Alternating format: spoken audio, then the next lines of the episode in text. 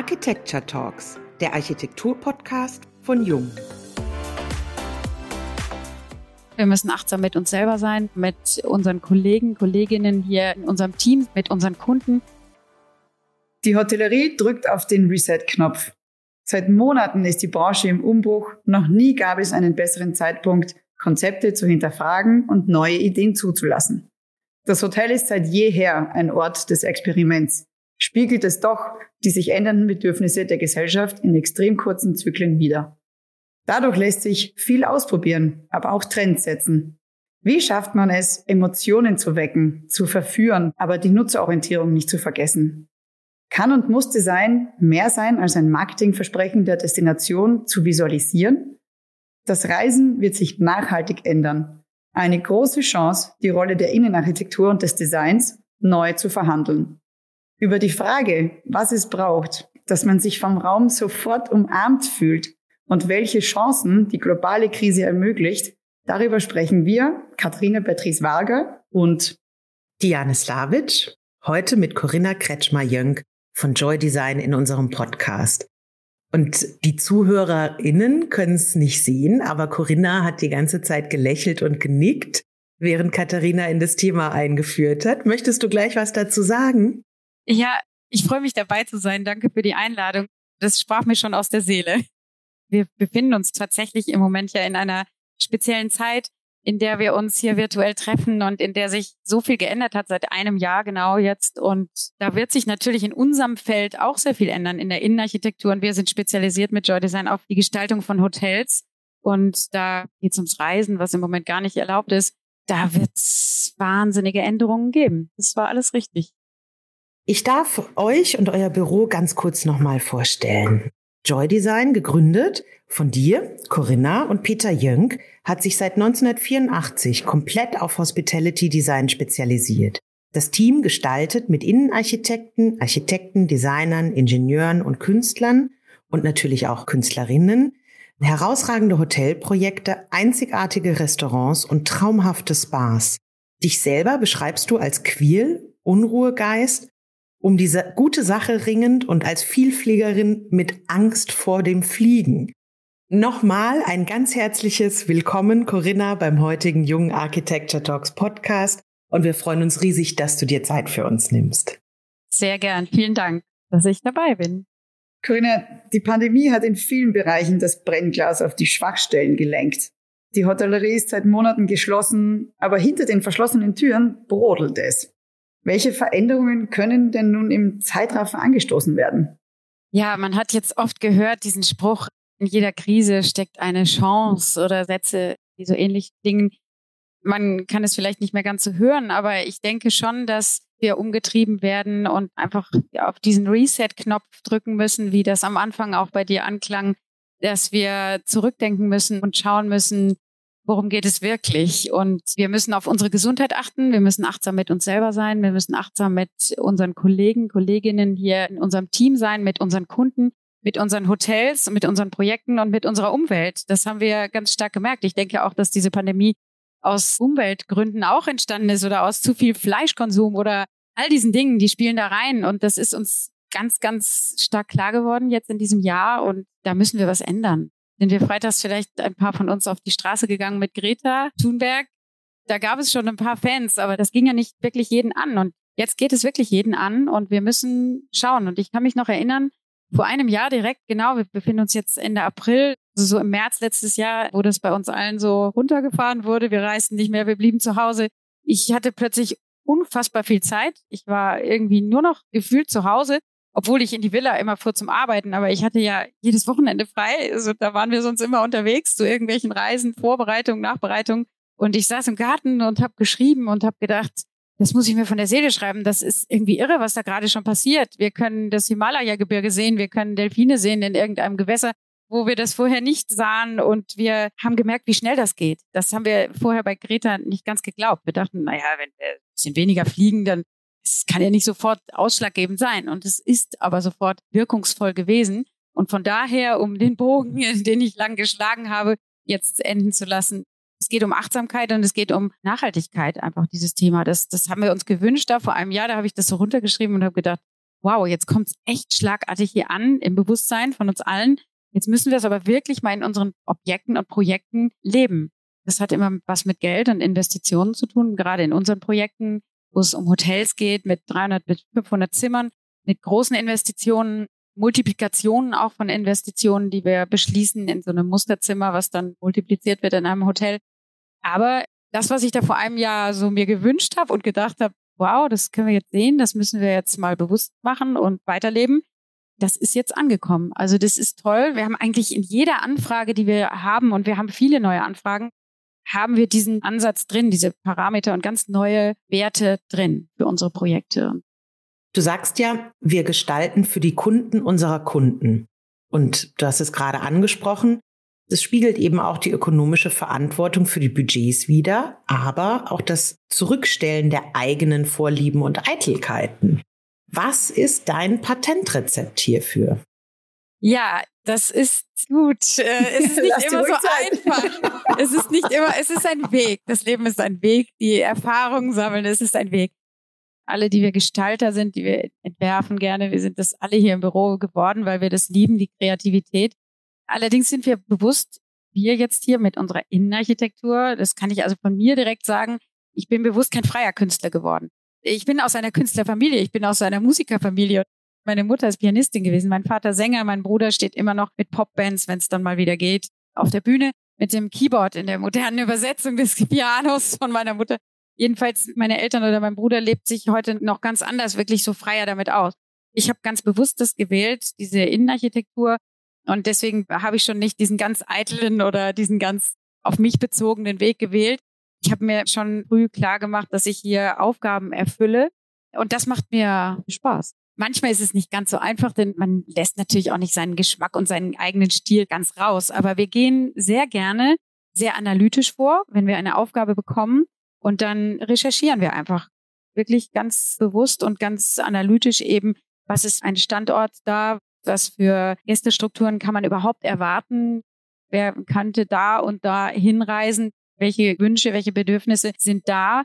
Dann hat man so einen Anforderungskatalog und dann entwirft man schon gar nicht mehr ganz so frei. Dann wird das also immer fokussierter und ja, man entwirft immer im Team zusammen und dann kommt man immer wieder auf neue Lösungen, aber immer wieder auf maßgeschneiderte, zugeschnittene Lösungen für so ein Projekt.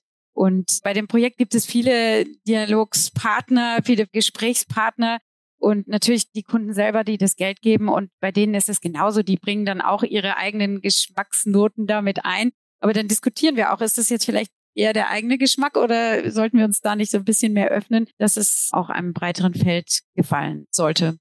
Das ist nicht immer einfach, aber das macht gerade Spaß. Kein Projekt ist gleich. Und wir gehen den Weg im Team zusammen mit unserem Team hier in der Joy-Familie erstmal und dann in diesem Team des Projekts. Und so kann man nie vorhersehen, wo der Weg überhaupt hingeht. Und das ist das Schöne. Aber es wird schon maßgeschneidert für den Ort, für das ganz bestimmte Produkt, die Marke, für die wir da was entwickeln. Man kann ja auch durch das Weglassen oder Wegschneiden von bestimmten Dingen die eigenen Vorlieben und Eitelkeiten ja auch präsentieren. Ne? Also es ist ja dann ein anderer Weg. Ja, ja, ganz genau. Mir macht es Spaß. Also ich bin ganz bewusst auch diesen Weg gegangen. Ich hatte früher in der Schule hatte ich Kunstleistungskurs. Also erst hatte ich Musik, dann habe ich gesagt, ah, nee, da immer wieder auf der Bühne von vorne bis hinten alles nochmal wieder bringen, was ich im stillen Kämmerlein geübt habe. Es war eh dann nichts für mich von der Aufregung her, muss ich ganz ehrlich sagen. Und auch so schnell wieder verpufft. Ich wollte es lieber in der Hand haben. Ich habe dann im Kunstunterricht dann Bilder gemalt oder Skulpturen gebastelt aus Ton. Das fand ich schöner, da konnte ich morgens wieder aufstehen und mir das schon anschauen, was von gestern schon entstanden war und daran weiterarbeiten. Das fand ich schon kreativ genug. Ja, also ist eine schöne Sache, immer weiter so dran zu fallen und ist genug Kreativität für mich. Wir wagen jetzt eine Frage, die sich, glaube ich, viele stellen oder viele gerne beantworten würden. Und zwar einen Blick in die berühmte Glaskugel. Was denkst du denn ist in fünf Jahren en vogue? Dieser Bogen, den ich am Anfang da geschlagen habe, so Achtsamkeit und Nachhaltigkeit und sensibles Herangehen an Projekte, das war schon in der Luft, das schwirrte schon in der Luft und ist durch dieses letzte Jahr sehr gepusht worden. Und ich denke mal, das ist nicht nur ein Trend, sondern das wird bleiben.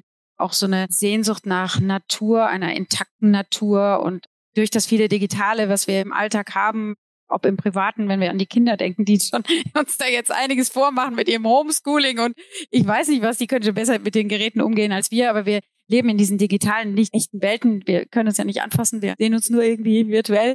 Wir sehen uns und lieben dann, wenn wir abends nach Hause kommen in die privaten Räume oder wenn wir unterwegs sind und was sehen uns im Hotel dann auch in diesen temporären Wohnwelten dann nach authentischen, echten, guten Materialien, die wir anfassen können, über die wir laufen, so ein Parkettboden, der hört sich einfach ganz anders an, wenn ich darüber laufe, als wenn es so ein Klack, Klack, Klack, so ein, ein unnatürliches Material ist. Auch wenn ich barfuß darüber laufe, ist es ein anderes Gefühl. Also diese ganzen fünf Sinne, die wir ansprechen mit unserer Innenarchitektur, denn da haben wir mehr Chancen als Innenarchitekten. Wir sind näher dran am Menschen. Das Haus von draußen, das kann man sehen von weitem in der Straßenflucht, aber wir sind schon wirklich sehr, sehr nah dran am Menschen.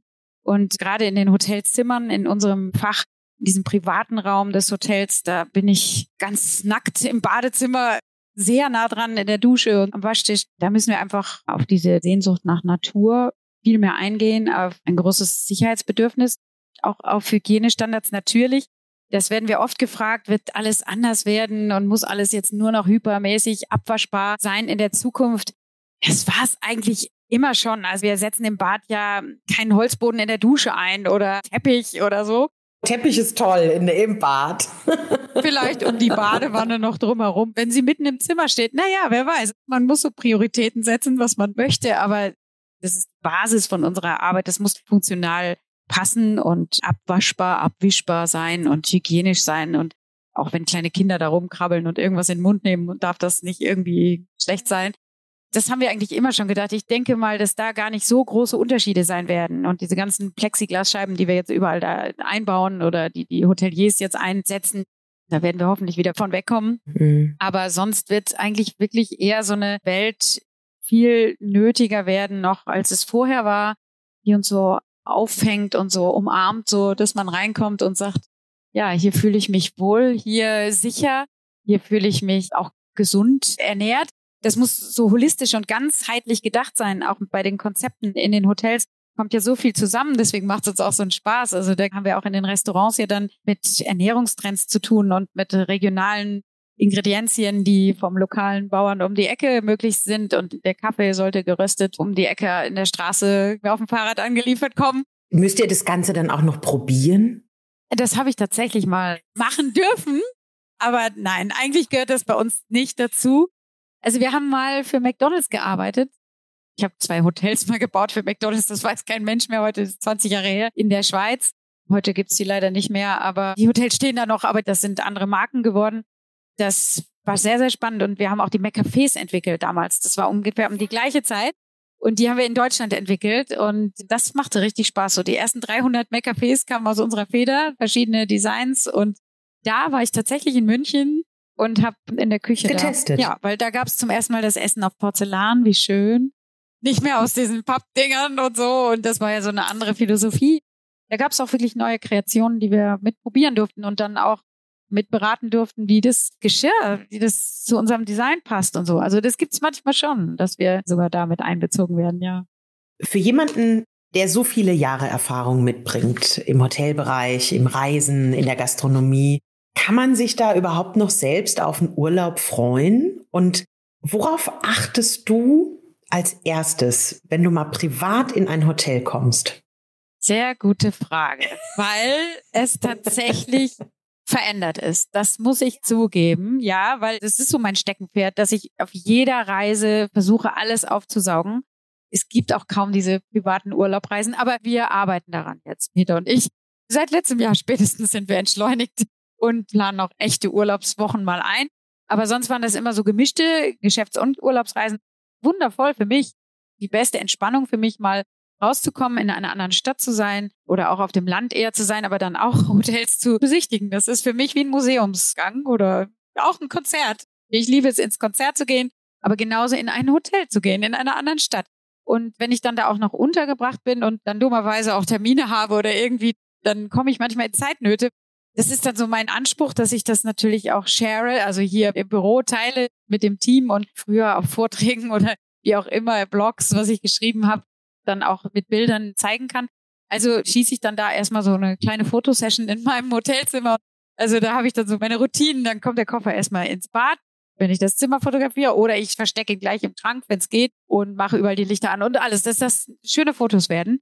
Ja, dann geht's los, dass ich natürlich alles auch wirklich inspiziere und die Stühle umdrehe und gucke und funktioniert das überhaupt und so. Und das mache ich dann möglichst, wenn ich anreise, eben wenn da noch Tageslicht ist und wenn dann aber ein Termin ansteht, komme ich dann meist zu spät, weil ich da noch meine Session hatte. Dann heißt, Corinna, hast du wieder fotografiert? Ja, genau. Aber ich liebe es. Das ist so wie so eine Souvenirbox, die ich dann mit nach Hause nehme, so, so ein Schmuckkästchen voll mit meinen Bildern. Und das ist für mich das Schönste. Das fehlt mir auch wirklich ungemein im Moment. Also die Frage ist daher eine gute Frage, aber es macht mir unheimlich viel Spaß. Das ist mein Leben. Also die Welt entdecken, aber die Welt der Hotels entdecken, wie Leute in anderen Kulturen im Hotel sich bewegen. Ein Hilton Hotel in Chicago ist natürlich anders als eins in Asien oder eben eins in Münster oder in München, was wir jetzt gerade bauen am Münchner Flughafen ist es gut, das zu wissen, wie die woanders ticken und worauf es woanders ankommt. Und natürlich ganz zu schweigen von asiatischen tollen Resorts oder so und, und Spa-Bereichen, die unfassbar viel größer sind als hier bei uns und auch wo die Kulturen eben ganz anders sind im Umgang mit Badkultur und Recreation und Spa. Wenn ich so Vorträge gehalten habe in der Vergangenheit, das mache ich auch wirklich sehr gerne, davon zu berichten und da dann Schlüsse zu ziehen, was die Glaskugel vielleicht bei uns dann bringen mag danach kommen oft Leute auf mich zu und sagen, ach, kann ich sie nicht begleiten auf ihren Reisen? Das muss ja so schön sein. Also irgendwie kommt es falsch an. Die denken, ich reise immer nur mein ganzes Leben und bin nur im Urlaub. Das sind einfach Geschäftsreisen, aber die mache ich mir schön. Nee, mir macht das Spaß. Peter kriegt manchmal einen Fimmel, weil er ja im Bild ist. Also der muss dann raus. Manchmal sagt er dann auch, jetzt reicht's mir auch, ich möchte das jetzt gar nicht mehr, ich schalte jetzt mal ab hier. Und dann geht er schon mal vor und er geht dann lieber ins Museum oder in eine Kirche oder so. Er mag natürlich Kultur anders auch erleben. Da ist er besser als ich in der wahren anderen Kultur. Dann saugt er das da für mich auf und erzählt mir danach davon und ich sprudel dann über von meinen neuen Inspektionen. Aber das ist doch eine tolle Ergänzung. Ja, perfekt. Wir sind sowieso eine tolle Ergänzung. Wir sind komplett verschieden, aber wir brauchen uns gegenseitig. Das ist wunderschön, ja, dass sich das ergeben hat. Also wir haben natürlich grundsätzlich dieselben Interessen und können uns davon bereichern ich bin da sehr, sehr dankbar, ja. Und euer privates Urlaubszimmer packen wir einfach mit in die Glaskugel. Ja, genau. Also das ist wirklich auch ganz süß und ganz lieb hier in der Joy Family bei unserem Team hier. Wir haben ja schon davor, vor Corona hatten wir schon eine Feel-Good Managerin. Wir haben sowieso einen Personal Trainer, der kommt auch zu uns und macht mit uns Yoga im Garten. Das hatten wir schon, aber jetzt gibt es noch eine Feel-Good Managerin, also noch mehr im Sinne der Achtsamkeit. Die achten sogar jetzt auch auf uns wir achten gegenseitig aufeinander und die sagen auch zu uns, dass sie das jetzt ganz toll fanden, dass wir letztes Jahr, genau, da hatten wir einen Urlaub eingereicht, aber der wurde dann nichts. Aber sie fanden es schon mal gut. Wir sind dann trotzdem eine Woche einfach zu Hause geblieben. Im November eine Woche nicht ins Büro gekommen und haben auch nicht, also ich habe natürlich so ein bisschen für mich, aber so macht mir auch Spaß, ist ja alles mein Hobby auch hier. Das fanden die Leute aber gut, dass, dass wir so leiser vielleicht nur ein bisschen gearbeitet haben, aber nicht mehr so richtig. Und das ist Glaskugel Zukunft noch mehr. Ja, wie du schon richtig sagst, es hat sich ziemlich viel verändert und das letzte Jahr hat ja auch einige Bereiche durcheinandergewirbelt, aber auch eben neue Türen geöffnet, wie wir auch schon mal so plakativ vorhin angesprochen haben. Bei euch ist es ja der Bereich Office Design, in dem ihr zuvor gar nicht so wirklich aktiv wart. Wie kam es denn dazu und woran arbeitet ihr denn gerade? Es ist per Zufall entstanden, schon vor 2020, aber wirklich nur so sporadisch hier und da mal. Und dann haben wir gesagt, es ist schon spannend. Also es kam so, dass dieselben Investoren, die ein Hotelprojekt bauen, auch teilweise eben Büroimmobilien hatten und dann auf uns zukamen und sagten, ja Mensch, wir kennen uns, das Projekt läuft hier ganz gut. Wollt ihr nicht auch mal auf das Büro schauen, ob wir das da auch richtig machen, so in eurem Sinne, was so Aufenthaltsqualitäten, eine einladende Sense of Arrival, so ein Empfangserlebnis wie im Hotel, das könnt ihr doch da so gut. Da habt ihr eure Erfahrung drin. Bringt das doch mal bei uns da rein. Das wird ja auch tatsächlich immer, immer wichtiger in den Büros, dass man da seine Talente gewinnt und auch hält in den neuen Zeiten auch der jungen Leute, die auch ganz andere Werte im Kopf haben. Work-Life-Balance sage ich nur. Das gab es ja schon in den letzten Jahren schon immer, dass sich da viel verändert hat dass es ein Aufeinanderzukommen ist, dass das Arbeiten nicht mehr so stattfindet, wie es früher mal stattgefunden hat, so wie die Hände alle nebeneinander in so einem Großraumbüro. Da, das war immer so super praktisch, das Vorbild aus Amerika, fürchterlich. Das möchte heute keiner mehr. Büros bekommen eben nicht nur im Empfangsbereich, wo sie repräsentativ sind, wo sie erst auf uns zukamen, für ihre Kunden nur gedacht hatten, nee, da kam dann das Umdenken, wir müssen auch für unsere eigenen Mitarbeiter was tun. Also auch an den Mitarbeiterplätzen arbeiten und ja, die Kantine schön gestalten, eben einen Yogaraum vielleicht mit einbauen, wenn man nicht nur einen Garten hat dafür oder auch bei schlechtem Wetter das machen möchte. Und ich sitze hier zum Beispiel auch bei uns in einem Raum, den haben wir jetzt umgestaltet. Das kam jetzt wirklich tatsächlich aus dem letzten Jahr heraus. Hier waren vorher fünf Arbeitsplätze drin. Den haben wir ja als Lounge jetzt eigentlich, als Videoconference Lounge. Weil das natürlich mit Schallschutz versehen und einfach eine bessere, relaxtere Atmosphäre ist für die Leute, die dann keine Lust haben, mit den Kopfhörern normalerweise am Tisch dann zu sitzen und die anderen dann vielleicht auch abzuhalten in den Teams. Daher haben wir hier jetzt so eine Lounge eingerichtet und ja, das ganze Büro, die ganze Büroatmosphäre wird überhaupt immer loungiger, kann man schon sagen. Es wird mehr wohnlicher. Das ist dann wie so ein Lagerfeuerplatz, ne? Ja, auch Lagerfeuer, ja. Wir empfinden uns ja hier auch so als Family und man kommt so zusammen Montags morgens haben wir hier so ein Meeting. Das hat sich übrigens auch im letzten Jahr verändert. Wir haben das früher nur mit den Projektleiterinnen und Leitern gemacht, dass wir montags so in so einem harten Kern zusammengesessen haben, die Woche besprochen haben. Das haben wir jetzt natürlich im letzten Jahr komplett umgestellt, weil wir da auch sehr viel mehr kommunizieren mussten. Wir mussten uns am Anfang auch trennen. Wir haben Kurzarbeit hier eingeführt. Wir hatten auch starke Reaktionen hier im Büro, weil wir ja sehr stark an den Hotels dranhängen und der Reisebranche und dem Tourismus mit unserer Tätigkeit und das hat sich Gott sei Dank komplett wieder gedreht. Wir sind wahnsinnig dankbar, dass das geändert hat, aber wir haben eine ganz andere Kommunikationskultur jetzt hier plötzlich dadurch gelernt. Wir haben das alles immer jeden Morgen neu hier mit allen besprochen. Was machen wir jetzt? Wie reagieren wir jetzt? Rauf, runter. Für solche Zusammenkünfte ums Lagerfeuer, wie du richtig sagst, Katharina, braucht man auch den Raum dafür, der dazu inspiriert, der auch dann ermöglicht, Homeoffice dazuzuschalten. Natürlich sind auch noch viele im Homeoffice im Moment, vor allen Dingen die Mütter, aber auch die, die sollten ja alle dafür sorgen, dass wir das ein bisschen entspannen. Wahnsinnig viel. Hat sich im letzten Jahr noch geändert, aber davor war eben auch schon viel zu spüren. Wir haben immer so gesagt, so Club Office ist eher so das Vorbild, was wir so kreieren wollen. So ein Ort, wo man ein Member ist und sein darf als Talent, als Mitarbeiter im Team, Mitarbeiterinnen dabei. So möchten wir eigentlich eine Atmosphäre gestalten und attraktiv gestalten, für die Teams. Aus der Erfahrung heraus aus unseren Hotels konnten wir natürlich viel einbringen in viele Bereiche, aber das ging hin und her. Das beflügelt sich gegenseitig. Auch in dem Hotel kann ich jetzt wieder von den Büros lernen, was dort intuitives, informelleres Arbeiten angeht. Nicht nur in den Konferenzbereichen in den Hotels, wo wirklich die dafür da sind, dass man dort arbeitet zusammen, sondern eben in den Lobbys, in den Hotelzimmern, überall in den Bereichen, wo ich mit meinem Laptop auf meiner Reise dann wieder ein bisschen arbeiten möchte. Stichwort Workcation, das ist so ein neues Wort, was ja jetzt auch kreiert wurde. Früher haben wir dazu Pleasure gesagt, also Business und Leisure. Jetzt heißt es Workcation, wie auch immer. Also es kommt halt zusammen, es verschmilzt ja alles zusammen. Und da kann man auch den Bogen nach Hause spannen. Wo arbeite ich zu Hause? Das ist ja eher am Küchentisch oder am Esstisch als in meinem Arbeitszimmer, was es früher dafür gab. Diese Bereiche verschmilzen zu Hause, diese Bereiche verschmilzen im Büro, werden sie wohnlicher und im wohnlichen Hotel, sage ich jetzt mal, werden sie wieder ein bisschen bürolicher. Sprich, da muss natürlich das WLAN funktionieren, da muss ich Elektrifizierung haben, da muss ich gute Ergonomie haben, muss ich ein höhenverstellbares Tischchen haben, was ich auch mobil hin und her schieben kann.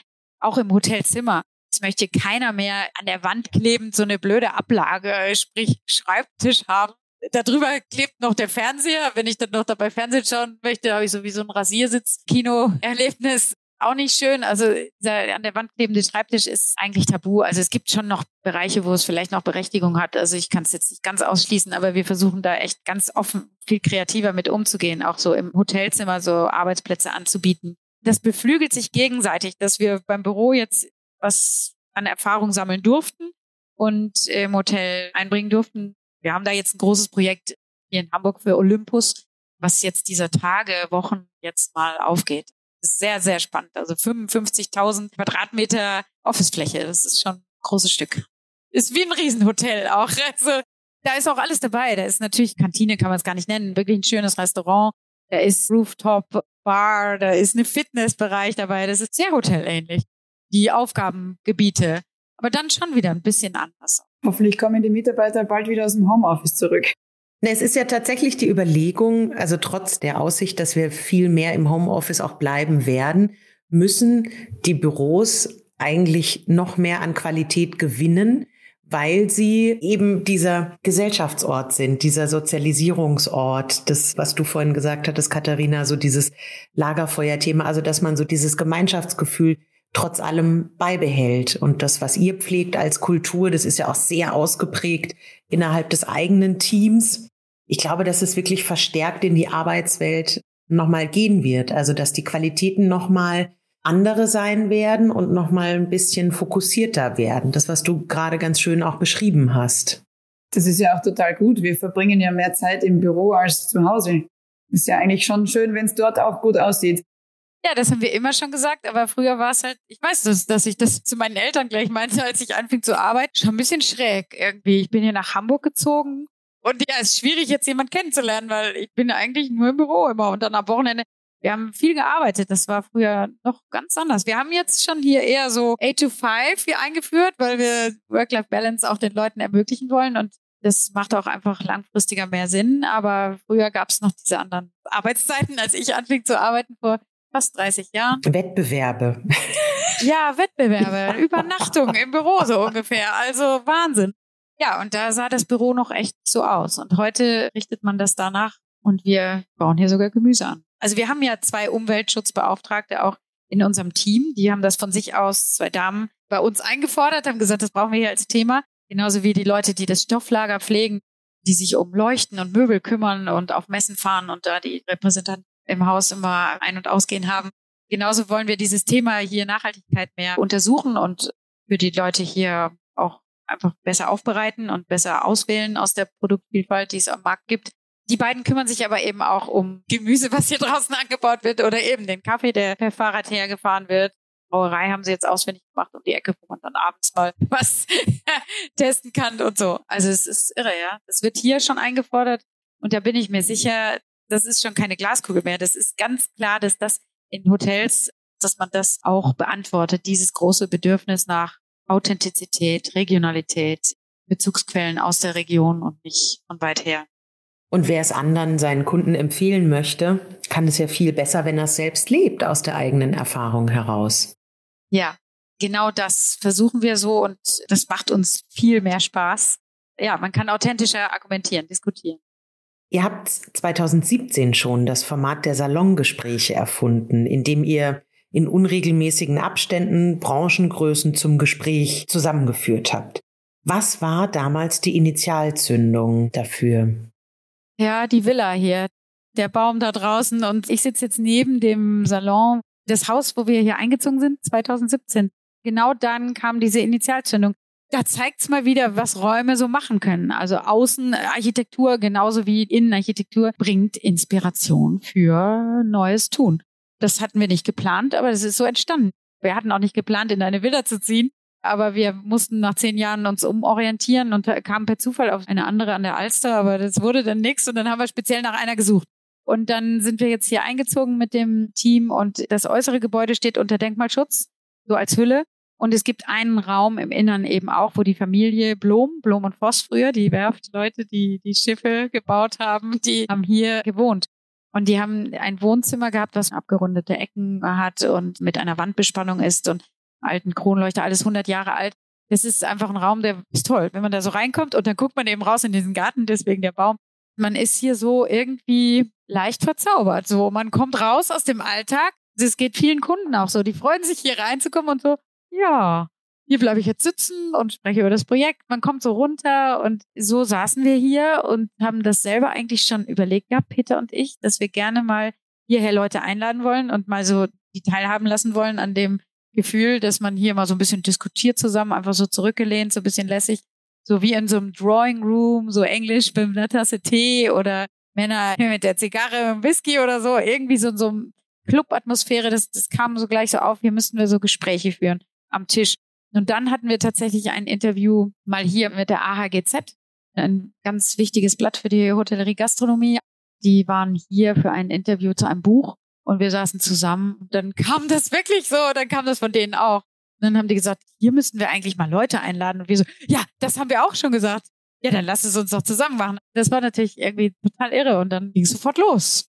Der Hintergedanke war, dass man eben Top-Entscheider holt, am besten so wirklich große Namen, große Persönlichkeiten aus der Branche, versucht mal an einen Tisch zu holen aus verschiedenen Gebieten oder von verschiedenen Hotelgruppen, Budget zu Luxus, zu weiß was ich, Resort und Stadthotellerie, alle mal zusammenholt in den jeweiligen Gruppierungen, so acht bis zehn Leute um den Tisch und dann aber sich inspirieren lässt, immer von einem noch, den man quer da reinholt, Zukunftsforscher, Künstler, Museumsleute. Wir hatten schon verschiedenste Leute hier, die das dann so ein bisschen aufbrechen und dann über den Tellerrand schauen lassen zusammen, dass man Themen aus der Hotellerie aber mal ganz anders beleuchtet und zusammen diskutiert. Und das ist so super aufgegangen. Ist letztes Jahr dann ausgefallen. Wir hatten einen vollen Terminplan schon. Wir machten immer so drei bis vier im Jahr. Wir haben bisher, glaube ich, schon achtmal das gemacht seit 2007. Da haben wir so im Sommer erst angefangen, ja. Und ja, wir machen weiter. Wir haben jetzt schon digital zwei, dreimal das auch gemacht so wie wir jetzt hier zusammensetzen, nicht als Podcast, sondern so als Videokonferenz, war ein bisschen was anderes als hier dann sitzen. Genau. Und dann, wie ich schon sagte, die Atmosphäre fehlte dann. Dieses persönliche Gefühl miteinander. Man hat es gar nicht vorbereitet. Wir haben einfach nur die Leute ausgewählt und waren glücklich, dass sie kamen und Vorschläge dazu kamen. Und dann waren immer tolle Konstellationen an Persönlichkeiten zusammen an dem Tisch. Und es gab keine Planung. Es wurde einfach darauf losgeredet und moderiert von der AHGZ, von Rolf Westermann, dem Chefredakteur. Und dann waren wir am Ende immer alle ganz beseelt und haben was mitgenommen. Und das haben wir auf jeden Fall wieder vor. Nicht mit Plexiglasscheiben, aber vielleicht mit bisschen mehr Abstand, mit weniger Leuten. Mal gucken, wann das mal wieder möglich ist. Hoffentlich bald. Ja, eure wieder lädt ja wirklich zum Verweilen ein und so ein Online-Meeting oder Online-Treffen ja dann nicht so sehr wie die Atmosphäre bei euch. Also online hatten wir die Chance, dass jetzt zweimal kann ich mich auf jeden Fall erinnern, dass wir schon gemacht haben. Jetzt dieses Jahr, glaube ich, sind wir aufgesprungen. Da haben wir natürlich die Chance, ganz spontan, ganz tolle Leute, ganz viele zusammenzukriegen. Das ist ja die Chance dieser Zeit. Alle sind da, keiner ist verreist und kann sogar, wenn er mal irgendwo anders ist, auch dazugeschaltet werden, so digital. Aber eben diese Atmosphäre ist noch schöner. Wir freuen uns auf jeden Fall wieder auf das Live. Was spannend war immer, was uns dann so beseelt irgendwie am Ende. Also ich glaube, es ging fast allen so. Wenn man da rausging, dachte man, erstaunlich, was der oder diejenige jetzt da erzählt hat. Das hätte ich ja nie gedacht, dass er auch so ehrlich ist oder dass das da rauskam es war halt so diese private Atmosphäre, obwohl die Zeitschrift mit am Tisch saß und wir hatten manchmal noch das Abendblatt dabei hier aus Hamburg oder einfach andere Blätter noch. Das war super spannend, auch mit der Presse. Wenn man dann was sagte und merkte, oh Gott, das soll jetzt nicht geschrieben werden, dann hat man es halt einfach gesagt. So, das ist jetzt bitte off the record so, das erzähle ich jetzt nur der Runde und das wurde natürlich auch befolgt. Daher war das wirklich eine sehr vertrauensvolle, sehr persönliche Atmosphäre. Machen wir auf jeden Fall weiter. Corinna, wir haben noch tatsächlich zwei letzte recht persönliche Fragen. Du durftest ja an vielen traumhaften Orten der Welt arbeiten. Welches Land fehlt denn noch? Beziehungsweise, was eigentlich noch viel spannender wäre, was würdest du dort denn gerne umsetzen wollen? Es gibt nicht nur einen Wunsch eigentlich, aber das ist ja auch das Schöne am Leben. Die Wünsche halten einen ja fit. Also deswegen, es gibt nicht so ein einziges Ding. Ich bin allerdings von Peter und mir, also wir sind so beide so verschieden. Ich bin diejenige, die eher sowas ganz Kleines toll findet, nur so ein ganz paar Zimmer so. Wir hatten schon die Gelegenheit, mal in so einem Kloster so zwölf Zimmer zu machen oder so. Wirklich so ganz kleine Dimensionen, die finde ich immer toll, so boutiqueartig an einem schönen kleinen verwunschenen Ort, so eher so was Resortartiges, das finde ich toll und dann vielleicht auf einem super Luxuslevel oder irgendwie so. Ich weiß, dass die Architekten immer sagen, man muss einmal eine Kirche, einmal ein Museum, einmal was muss man noch gemacht haben. Das ist bei uns wirklich nicht. Ich bin wirklich super dankbar über alles, was wir schon machen durften und wo wir jetzt gerade wieder dran sitzen. Ich sage nur Elbtower, ich darf das Wort ja sagen. Also wir sind da immer noch im Wettbewerb und es ist noch lange nicht raus, wer da rauskommt aus den verschiedenen Durchgängen, wo wir da schon dabei sein durften. Im Team jetzt, ach, das ist überhaupt auch noch ein tolles Stichwort. Da arbeiten wir in einer tollen Kooperation. Das ist auch eine super Erfahrung aus dem letzten Jahr, dass so Kooperationen irgendwie mehr kommen sind. Durch die ehrlichere und authentischere Kommunikation, glaube ich, mit sich selbst im Team und mit dem Kunden, aber auch untereinander mit den Kollegen. Also man tauscht sich plötzlich und die Talente besser aus. Also wir haben da eine super Erfahrung jetzt gemacht mit einem Büro zusammen. Was anderes darf ich jetzt noch nicht sagen. Da sitzen wir jetzt gerade dran. Das ist ein Traum. Also super, dass wir aufgefordert sind und davon leben wir. Dann brennen wir immer für das jeweilige Projekt, wo wir gerade dran sitzen. Ich sag nur, ich bin dankbar für das. Wenn ich dann mal wieder reisen darf und mir so schöne Sachen mal anschauen darf, dann bin ich schon glücklich. Wenn du eine Empfehlung aussprechen dürftest, ich meine, bei deiner Erfahrung freut sich natürlich jeder auf so einen Geheimtipp. Wo sollte man denn unbedingt mal einen Aufenthalt einplanen? Also wir waren privat in Shanghai. Es ging um Restaurantkonzepte. Und ich habe dann so eine kleine Hotelbesichtigungstour drumherum für mich privat gestrickt und wir haben tatsächlich irgendwie elf Hotels besichtigt dort.